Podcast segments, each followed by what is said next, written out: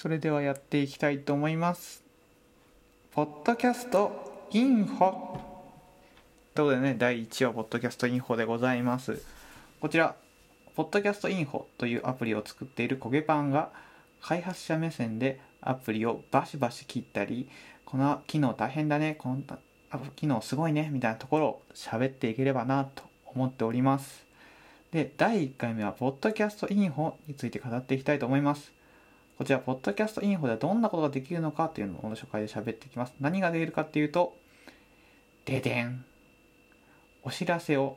見ることができる。お便りが送れる。3番、自分の番組を登録できる。ということですね。それぞれ喋っていきたいと思います。まずね、ニュースが見れるってところなんですけど、他社のアプリ。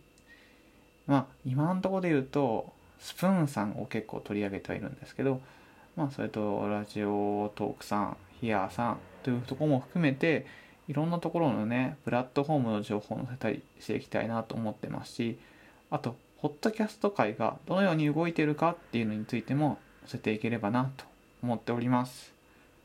で2つ目お便り機能がついております。今ログインしないと使えない機能なんですけれども自分の番組のお便りってなかなか作るの難しいと思うんですけどそれをカテゴリー別にしてお便りを送ることができます。で番組を作るとお便りも自動的に作れるので番組を先に作っていただいてお便りを募集できるという仕組みになっております。で番組を登録できる。カテゴリー別に番組を登録していただいたら最初の方に登録された新しい順になる新しい番組の方に見てもらったら実際見ることができます。そんな感じでいろんな機能をまずつけております。何をやりたいかっていうとポッドキャストインフォではスポーツ図鑑みたいなプロ野球図鑑みたいな感じでこういう配信者の方はこういうことを喋ってますよとかこういうことができますよとか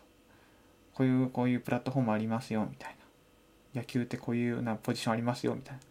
感じでどういうポッドキャストがあってどういう撮り方をされててどういう配信する場所があるのかどういうところがあるのかっていうのをやっていこうと思っております。はい。ってことはね、第1話、ポッドキャストインフォについてのご報告でした。次回については、アプリの調査とか、